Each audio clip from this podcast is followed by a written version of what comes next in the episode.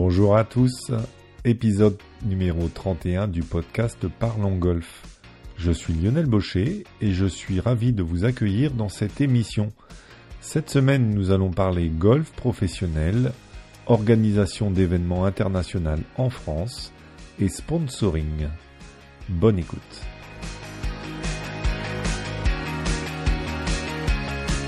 Aujourd'hui, j'ai le plaisir d'accueillir Julien Nazarian, promoteur de l'Ops Open de Provence. Bonjour Julien.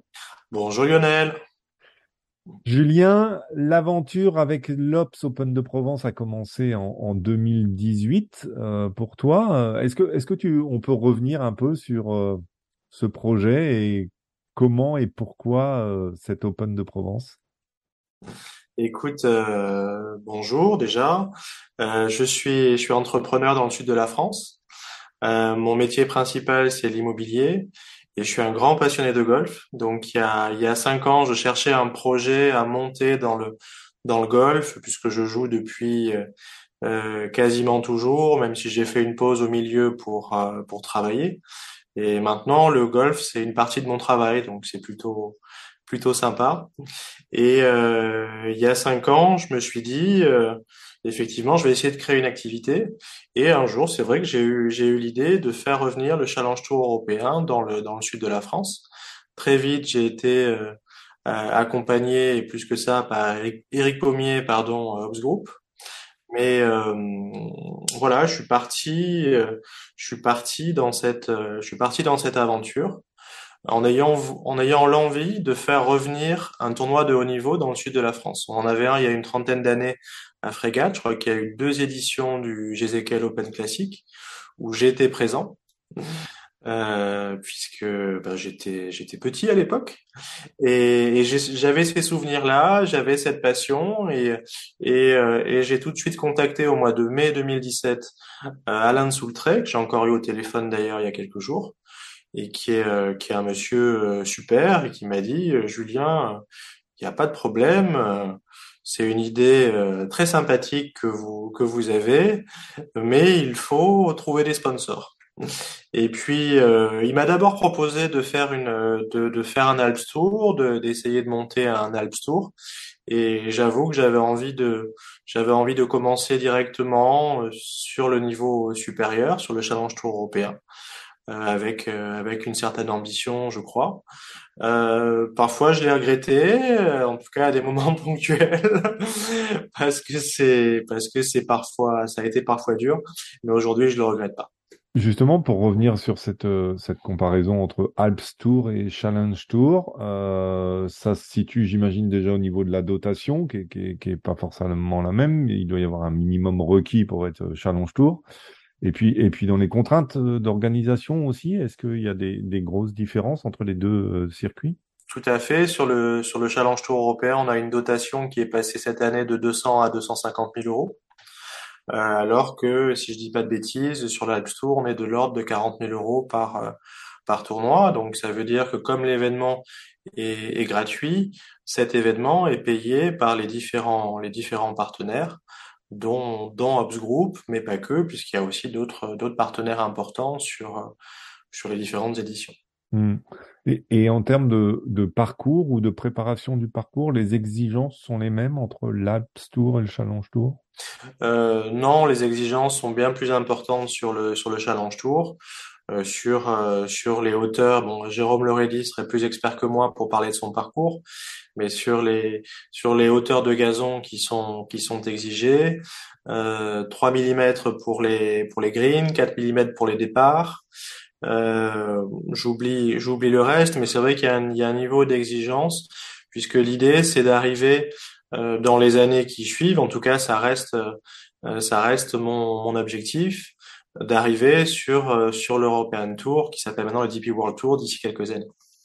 Et donc euh, et donc euh, je je sais pas si je sais pas si on arrivera avec Hobbs Group et avec et avec le golf de Pont-Royal, mais c'est vrai que c'est c'est un, un, objectif que qu'on a surtout avec avec Eric depuis le début de cette aventure. Hmm. Tu le disais, c'est une histoire aussi de de sponsor, euh, de confiance, j'imagine, mais on le voit la difficulté qu'a l'Open de France avec avec les sponsors qui sont arrivés, qui sont partis. Comment ça se passe pour arriver à, à séduire une entreprise de participer à un tel événement? Voilà une question intéressante. Sans dévoiler tes secrets. Hein. je, crois d'abord qu'il faut euh, qu'il faut avoir un bon projet et qu'il faut qu'il faut y croire. C'est vrai que euh, faire revenir le Challenge Tour européen avec pour les meilleurs joueurs en fin de saison, parce que nous sommes positionnés en fin de saison au 200e rang mondial, euh, c'est une ambition, une ambition dans le sport, une ambition dans le dans le golf, alors qu'on reste même si on a reçu la Ryder Cup en 2018, on reste un golf, on reste un sport, pardon, qui est un petit peu en dessous d'un point de vue médiatique. On progresse clairement hein, en passant quatrième, en passant quatrième euh, cette année. Pascal Grisot en parlera bien mieux que moi. Euh, mais ce sont des chiffres qu'on suit, nous, d'un point de vue business et d'un point de vue euh, marketing sportif, parce que les, les licenciés d'aujourd'hui euh, seront notre public ou notre sponsor de, de demain. Donc c'est vachement, vachement important. Et pour revenir à ta question, euh, Ops Group est, c'est une ETI, c'est une ETI, donc c'est c'est pour moi pour moi une grande boîte, pour une multinationale une petite boîte. Euh, c'est quand même le concurrent de la Poste euh, au niveau au niveau national, même s'il y a une entité qui a été vendue euh, cette année. Mais c'est quand même quand même une, une, grosse société au niveau au niveau de la région sud qui a son son siège à Aix-en-Provence. Et ce que j'aime chez Ops Group, c'est l'ouverture sur les nouveaux projets, sur sur le, le, sport et le business. Ils ont ils ont soutenu Eric et Fred ont soutenu plusieurs projets dans la région. Euh, moi pour le golf, mais pas que. Par exemple, il y a un gros festival qui s'appelle le Summer Festival à Marseille, avec un volet aussi recrutement pour les jeunes. Ils ont créé ça il y a quelques quelques années avec Charlotte. Donc c'est c'est c'est top. C'est top pour les pour les porteurs de projets comme moi euh, parce que les, les des grandes structures qui ont envie de qui ont envie de faire en partant de from scratch de zéro, euh, elles sont pas si elles sont pas si nombreuses que ça. Donc euh, donc c'est c'est super. Euh, bien sûr bien sûr il y a une passion golf qui est qui est commune. Euh, ça facilite les choses. Je crois que les je crois que les sponsors principaux du golf du golf en France sont tous tous golfeurs. Et ce que j'aimerais faire dans les dans les années qui viennent, c'est attirer de plus en plus d'entreprises qui sont qui sont pas golfeuses entre guillemets et c'est vrai que c'est un vrai challenge aujourd'hui. D'autres sports y arrivent à le faire très bien, comme comme le foot, le rugby ou le tennis. Mais nous, en toute euh, en toute sincérité et puis avec du avec du respect pour tout le monde, euh, nous aujourd'hui, on n'arrive pas à le faire euh, parce qu'on n'a pas on n'a pas une image qui est suffisamment bonne à l'extérieur. On est vis-à-vis -vis des passionnés que que tu es. Bah, nous, on adore tous aller sur euh, sur des parcours de golf, que ce soit jouer ou regarder les pros, on, mmh. s'éclate. Mmh. Euh, mais le, le non-golfeur euh, va parfois s'ennuyer, parfois pas avoir la l'envie l'envie d'y aller, la connaissance du sport suffisante pour y aller. Alors que j'étais au stade Vélodrome hier pour voir l'OM. L'ambiance est un spectacle en tant que tant que tel. Où il faudrait peut-être commencer par amener les non-golfeurs en Ryder Cup. Tiens, ça peut être une idée. Mm. et, euh, et, justement, euh, alors on, a parlé du, du, du, parcours, on a évoqué le parcours, euh, ce, cet accord que, enfin, que tu as avec le Golf international de Pont-Royal. Euh, est-ce que est-ce qu'il y a une histoire particulière avec Pont-Royal? Pourquoi Pont-Royal? Ou est-ce que c'est parce que c'était les premiers à accepter de jouer le jeu?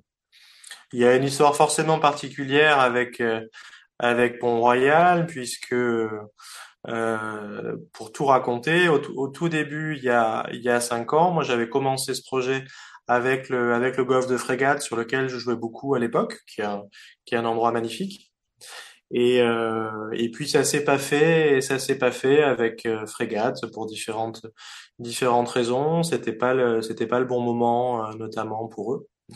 Et donc euh, assez vite, j'ai j'ai switché sur Pont-Royal grâce à Eric et qui, qui dès le départ, puisque ce qui était, ce qui était sympa avec euh, avec Ops Group, c'est que dès le départ, ils étaient prêts à faire, même même sur un autre golf.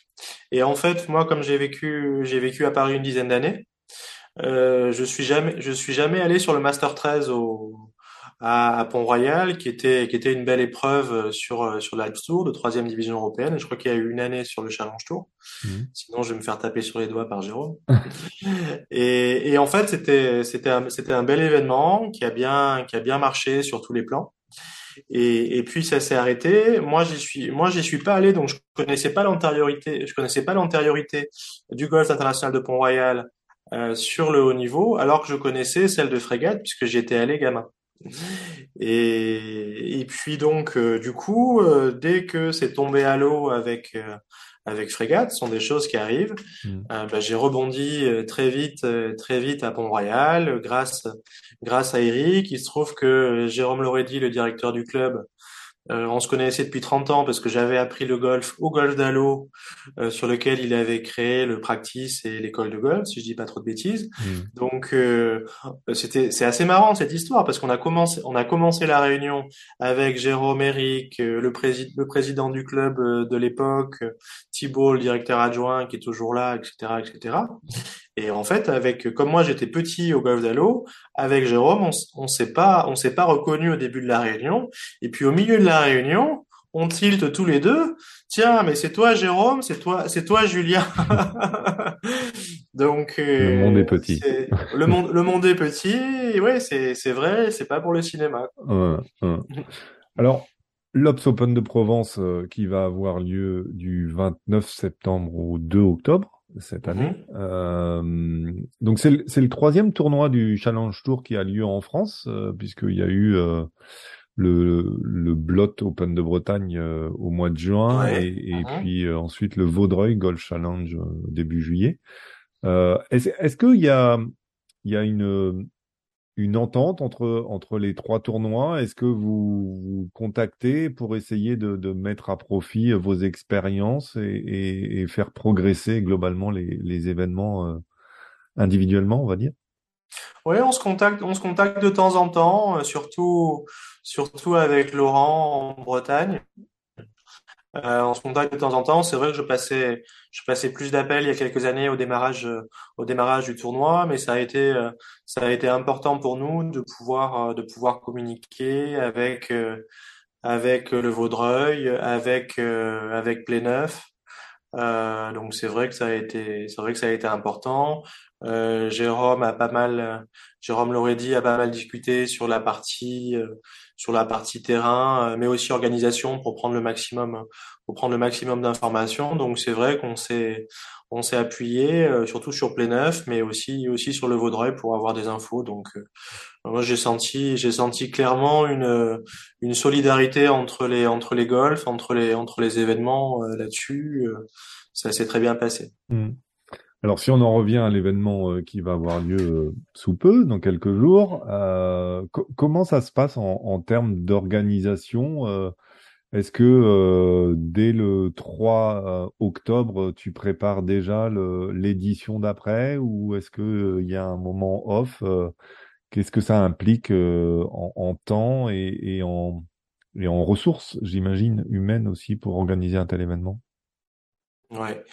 Dès, dès la semaine suivante, on, on commence à penser à l'année suivante, ça c'est vrai. On, fait une petite pause de, de quelques semaines et, et c'est vrai que c'est quasiment, c'est quasiment un an de préparation hein, d'organiser et de, et de recevoir le Challenge Tour. Euh, chacun, chacun a sa partie. On y reviendra peut-être euh, par la suite. Mais, euh, mais c'est vrai que c'est, on peut pas se permettre d'attendre six mois après la fin de l'épreuve pour euh, pour recommencer, parce que sinon il va il va euh, me manquer les sponsors, nous manquer les sponsors, et il va euh, et, et l'événement sera de moins de moins bonne qualité. Et ça, ça notre, objectif, notre objectif à tous, c'est d'année en année euh, bah, de d'utiliser l'expérience qu'on a eue pour euh, pour euh, pour progresser et et un événement, un événement n'est jamais parfait. Il faut toujours progresser, même à la, même à la Ryder Cup. Mm. Et c'est comme ça qu'on garde. Enfin, moi, je me suis éclaté hein, à la, à la Ryder Cup 2018, mais je trouve que c'est le signe qu'on garde qu'on garde la passion pour le golf et pour notre métier aussi, puisque en l'occurrence, moi mon métier principal c'est l'immobilier et, et, un métier que j'adore et que qui me prend beaucoup de temps, c'est effectivement d'être le promoteur du tournoi, d'organiser la partie sponsoring, commercial, événementiel, hospitalité. Euh, on pourrait se dire que chaque année, finalement, c'est la même chose, mais en fait, c'est pas la même chose. On a eu Covid depuis deux ans qu'on n'avait absolument pas prévu.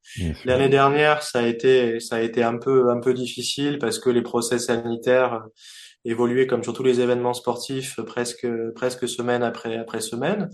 Donc, entre guillemets, on a perdu du temps. Enfin, c'était, je le dis, je le dis avec mes mots, mais euh, on a passé beaucoup de temps sur euh, sur ces process sanitaires et moins de temps sur la partie sur la partie organisation. Hmm. Je suis content parce que cette année c'est c'est différent. Oui, c'est retour un peu à la normale. Euh... voilà, c'est ça, c'est un, un, retour à la normale. Ouais. Et, et en termes en termes d'organisation justement, c'est par exemple c'est combien de personnes qui vont être impliquées et professionnellement et bénévolement? Avec, euh, avec les commissaires, aujourd'hui, c'est 140 personnes, euh, puisque euh, on a 110, 110 commissaires, toute l'équipe du golf de Pont-Royal qui est, qui est sur le pont. moi, j'ai trois personnes. plusieurs plusieurs fournisseurs, prestataires, partenaires qui sont qui sont impliqués. Donc c'est vrai que ça fait ça fait une grosse équipe. Au niveau des commissaires, là on vient de faire les deux deux réunions de briefing euh, de briefing des commissaires. Où on demande aux commissaires de venir à Pont-Royal pour leur expliquer leur rôle. C'est une réunion à la fois de briefing et de formation pour leur expliquer leur rôle. Le Challenge Tour, euh, ou en tout cas les instances euh, du Challenge Tour, viennent, viennent combien de fois au golf en amont de l'événement?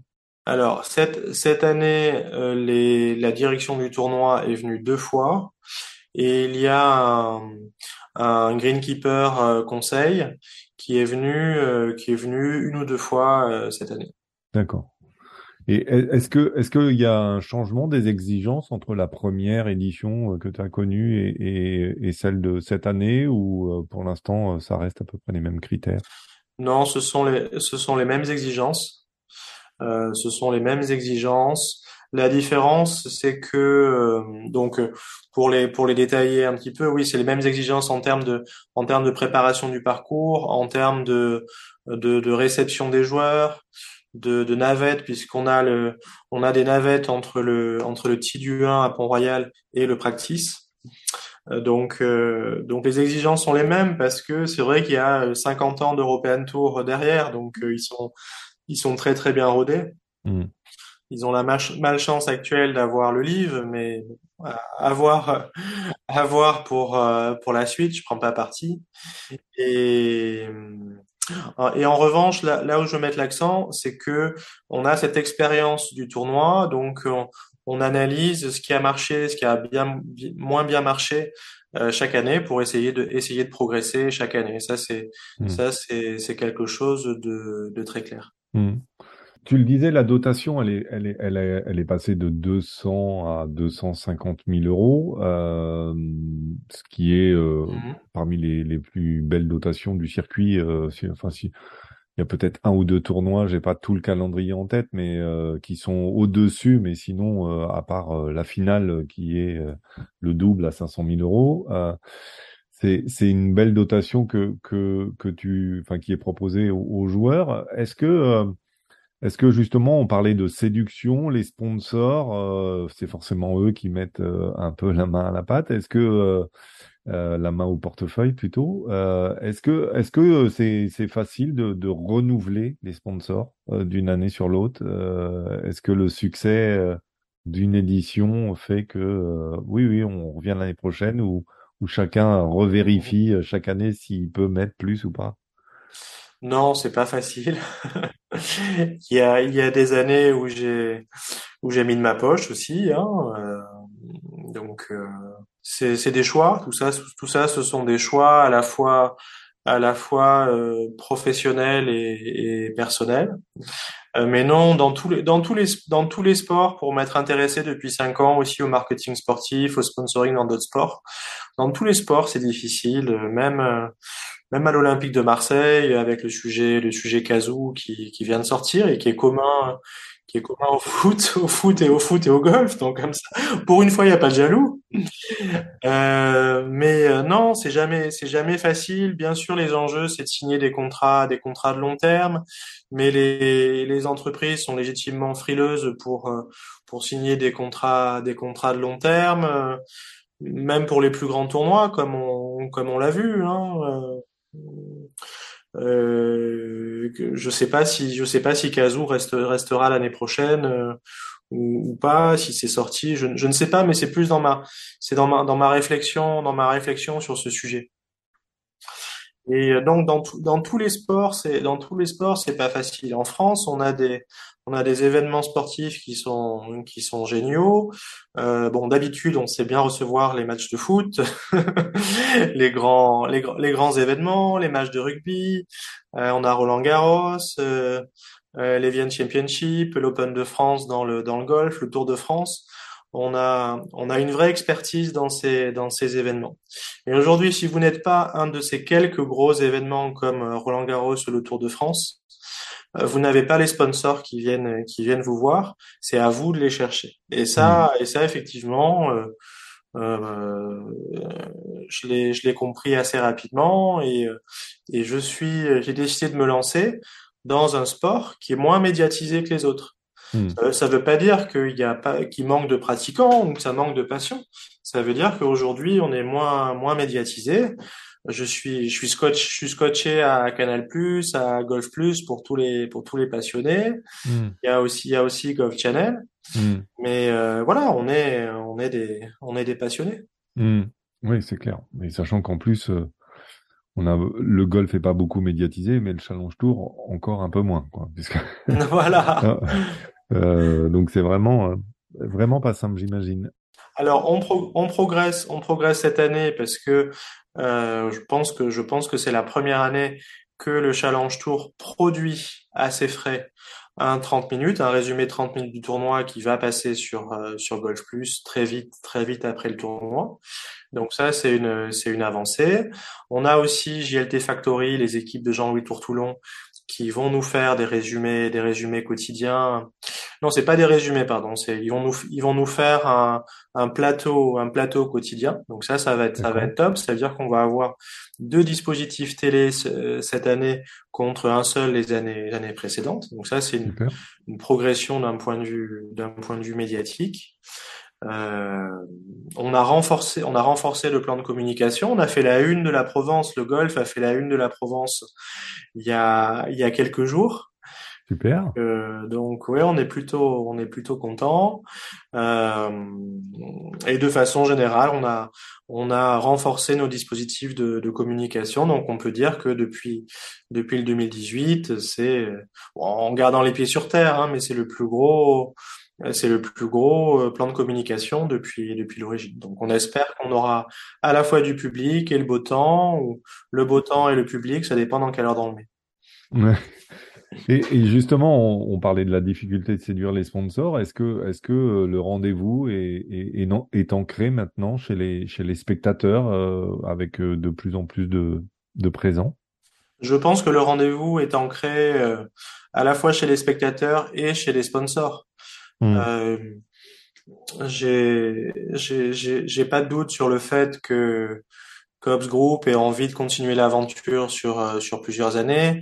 On va le on va le refaire l'année prochaine, c'est c'est certain.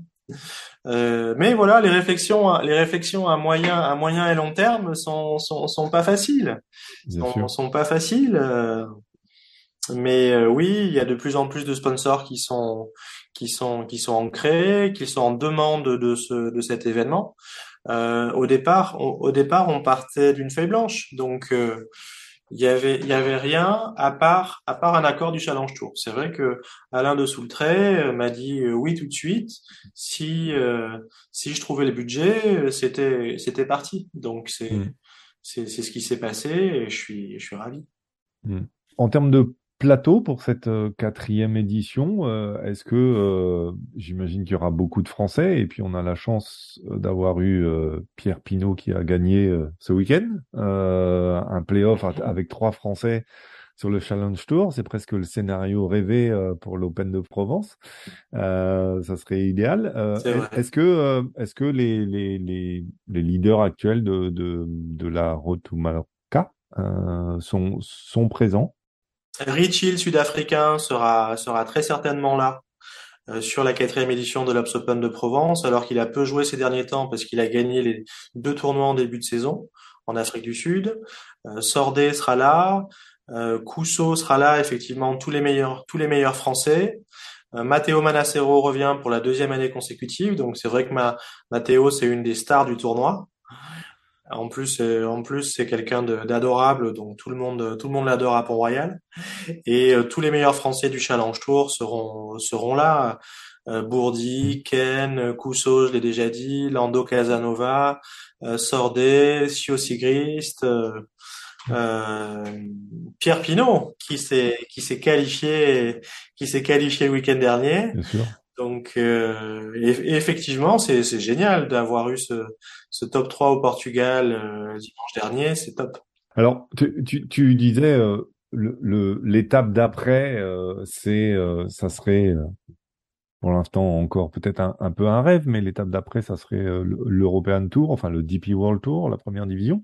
Est-ce que est-ce qu'on peut imaginer une étape intermédiaire avec euh, organiser la finale euh, du Challenge Tour, par exemple, avant de, passer à cette marche supérieure? Ouais, c'est une c'est une super idée, j'y ai pensé. Et, et c'est vrai que c'est vrai que ce serait top. C'est vrai que ce serait top parce que euh, ça permettrait de, de monter, monter d'un cran, euh, step by step. Le parcours, euh, le parcours le permet. On va voir si les joueurs passent la barre des moins 20 euh, au bout de, au bout de 4 jours, ce qui s'est pas passé depuis 2018. Donc ça veut dire que le parcours se défend. Tu le sais, ça dépend des conditions météo. Si on a beaucoup de vent à, à Pont-Royal, ça peut tout à fait se gagner en moins 10. Euh, donc, donc c'est un parcours qui se, qui se défend bien. Il est peut-être un petit peu court aujourd'hui pour passer sur le DP World Tour. Euh, parce que euh, quand je quand je vois entre autres la longueur des drives de, de McIlroy ou de ou de Ram, en plus Ram il monte pas complètement en haut dans son backswing, donc j'imagine pas ce que ce serait autrement.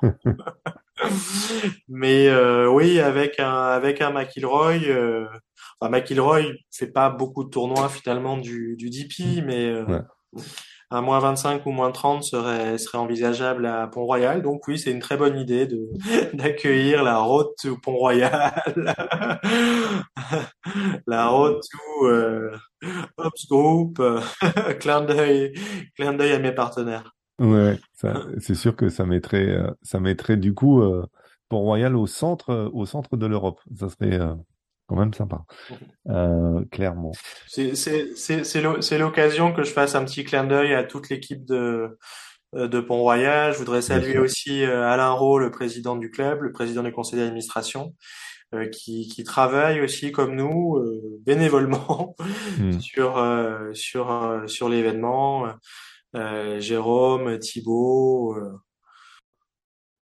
Ouais. Euh, et euh, Thibaut, Thibaut Sampou, que j'avais eu le plaisir de recevoir dans le podcast en début d'année. Euh, donc, si vous voulez en savoir plus sur le golf de Port-Royal, le golf international même de Port-Royal, n'hésitez pas à réécouter l'épisode. Dans, dans ce podcast, j'ai l'habitude d'avoir une, question fil rouge que je pose à la plupart des, des invités sur quel développement euh, te semble plus indispensable ou quelle évolution te semble plus indispensable pour euh, permettre euh, d'accroître la pratique du golf en France? La, la démocratisation, c'est une certitude. je suis en train de, je suis en train de préparer des initiations pour les, pour les gamins des quartiers difficiles, à titre vraiment, vraiment euh, personnel, avec, avec quelques, quelques copains parce que parce que c'est ce dont nous avons besoin euh, tous. Euh, euh, je sais que il y aura il y aura peut-être quelques-uns qui vont avoir les poils qui se qui se hérissent quand je quand je dis ça, mais on a des golfs qui ont, qui ont un peu tous les, position, tous les positionnements euh, en France. Hein. Moi, je, je travaille main dans la main avec Mont-Royal sur un parcours qui est plutôt haut de gamme, euh, mais qui est euh, aussi un parcours de championnat exigeant sur le plan, sur le plan sportif. Donc il y a ces deux, il y a ces deux dimensions. Après, il y a plein de parcours qui peuvent qui peuvent recevoir des, des clientèles des clientèles différentes, mais on peut même même à Pont-Royal imaginer des, des initiations pour les gamins des villages. Ça a déjà ça a déjà été fait parce que c'est la campagne autour. Hein. Donc moi je l'imagine je l'imagine tout à fait et je vais le faire je vais le faire à Marseille dans quelques semaines pour pour des gamins, pour des gamins, des quartiers difficiles, des, des, des cités. Je suis en discussion avec avec plusieurs golfs à ce, à ce sujet et je, je vais le faire parce que ça me, ça me tient à cœur. Je, je demande rien à personne. Euh, je m'entends très bien avec la fédération avec qui je travaille depuis depuis cinq ans. C'est sincère. Euh, sans eux, on n'aurait pas, on n'aurait pas pu le faire, on n'aurait pas pu faire l'Obs Open de Provence euh, non plus. Sans la mairie de Malmort, sans la région Sud, sans le département qui vient, qui vient cette année, euh, Obs Group, euh, Bov Group, j'en passe, j'en passe et des meilleurs. On n'aurait pas pu, on n'aurait pas pu le faire. Donc, je sais, je sais rendre à César ce qui appartient à César parce que c'est mon caractère. Avant de conclure, euh, est-ce que est-ce qu'il y a quelque chose que, que tu voudrais euh, rajouter, Julien, juste? Euh, Oui, sur oui sur qu'est-ce sur quoi on peut progresser? Bien sûr, sur les événements de haut niveau, sur les tournois, sur les tournois, les tournois pro. c'est forcément une, discussion que j'ai déjà eue avec avec la avec la Fédé. On a besoin d'avoir plus d'événements de haut niveau en France. On en a on a on en a déjà. On a deux énormes événements avec l'Evian Championship et l'Open de France. Après, on a, on a nous, mais on a besoin de plus d'événements. Il y a deux, trois ans, on avait quatre Challenge Tours euh, en France, faut pas l'oublier. On n'est plus que trois. Euh, je pense qu'il y en aura toujours, je pense qu'il y en aura toujours trois l'année prochaine.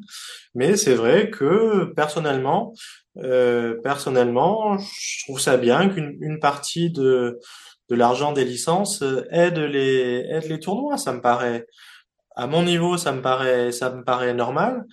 D'autant que ça, d'autant que ça va pas dans ma poche non plus. Euh, c'est plutôt celle, plutôt celle des joueurs et de mes fournisseurs qui sont, qui sont très contents. Euh, l'idée aujourd'hui, c'est de soutenir les, les, très jeunes, les très jeunes meilleurs. Ce sur quoi je suis parfaitement d'accord. Mais on a besoin aussi de tournois pour euh, de tournois comme le nôtre pour euh, pour soutenir euh, des, des gamins qui ont 20 ans et qui vont exploser. Qui vont quand je dis quand je dis soutenir c'est pas faire c'est pas faire un chèque aux jeunes mais c'est lui faire un chèque après le tournoi lorsqu'il a fait lorsqu'il a fait une performance.